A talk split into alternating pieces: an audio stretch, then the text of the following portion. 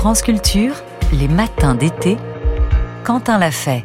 Ces derniers jours, l'ouest méditerranéen a été marqué par des températures exceptionnelles.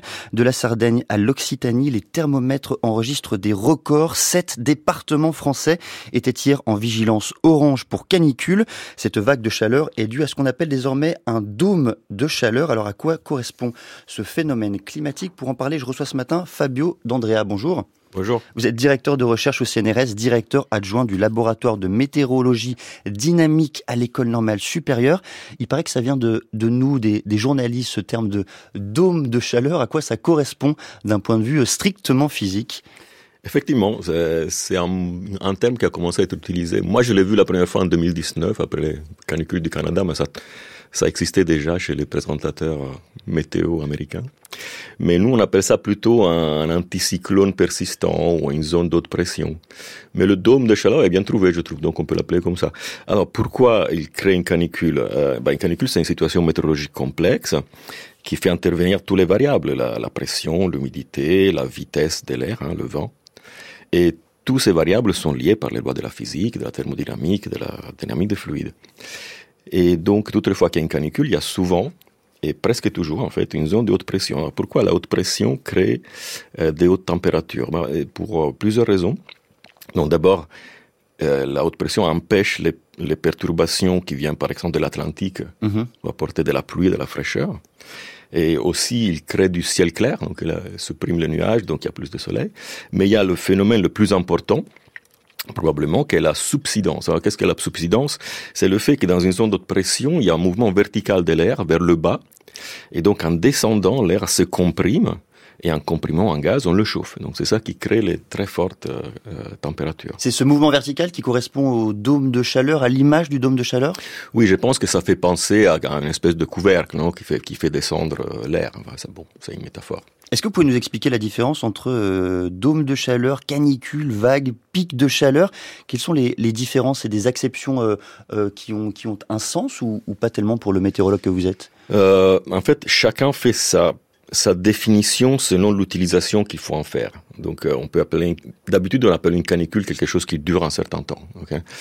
Mais euh, selon l'application, par exemple, si on s'intéresse aux impacts sur la santé ou sur l'agriculture, on peut être porté à regarder plutôt des variables différentes. Donc euh, la durée, par exemple, de la température de la nuit pour la, pour la santé, ou la durée d'une certaine radiation solaire pour l'agriculture.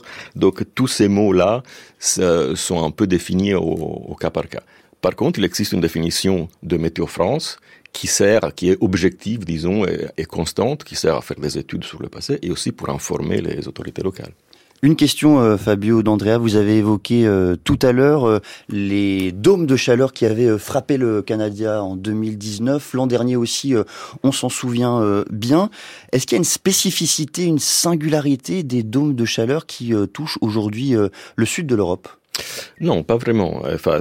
Chacun a sa dynamique, donc il y a tous les mouvements de l'air qui portent à la création de ces, de ces euh, zones de haute pression. Après, chacun un peu différent. Par exemple, celui qui est sur la Méditerranée maintenant, il y a la particularité qu'il y a une autre basse pression juste au nord. C'est celle qui nous protège, donc qui empêche de, de s'étendre vers le, vers l'Europe continentale.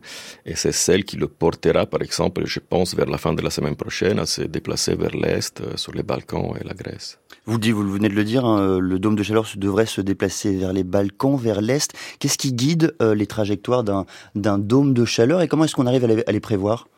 Alors, les mouvements euh, les, les, les, dômes de chaleur sont très persistants. Donc, ils, ont cette particularité qui reste là et ils arrivent à dévier les perturbations. Mais après, petit à petit, le flux d'ouest, qui est le, le, flux moyen, qui vient toujours de l'ouest vers l'est, finit par les pousser à un moment ou à un autre et à les faire disparaître. Donc c'est ce qui va se passer probablement en fin de semaine. Et euh, vous m'avez posé une autre question, j'ai oublié.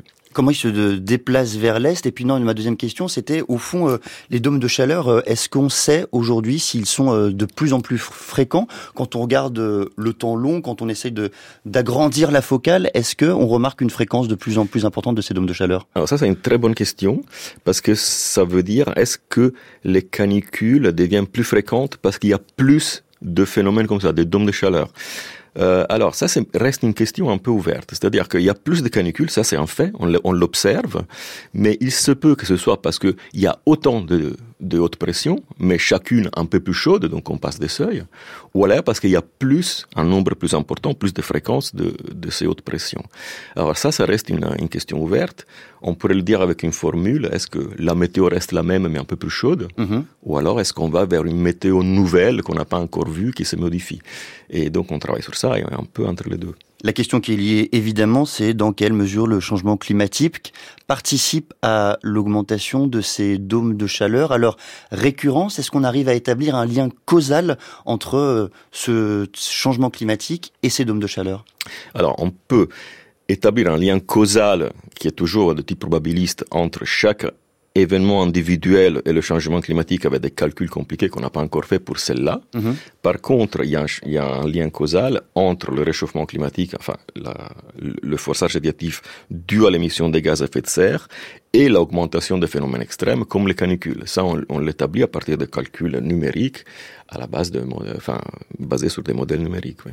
Comment est-ce que s'éteint un dôme de chaleur? Comment est-ce qu'il passe? Est-ce qu'il faut attendre? Combien de temps il faut attendre? Comment est-ce qu'on en vient euh, on en vient à bout au fond Alors en fait, il, il, il finit par être, euh, disons, tué par des, des, perturbations qui viennent de l'Ouest et qui arrivent à le, à le, balayer. Et la durée de vie varie beaucoup. Enfin, ça peut être de quelques jours à plusieurs semaines. Combien de temps il faudra attendre là pour celui qui, qui frappe l'Europe? Donc, si j'ai vu donc la dernière euh, prévision que j'ai vue ce matin, on dirait que ça dure jusqu'à la fin de la semaine prochaine. Alors, c'est un peu loin pour pouvoir faire des, des prévisions fiables mais il faut regarder euh, les prévisions de, dans les prochains jours.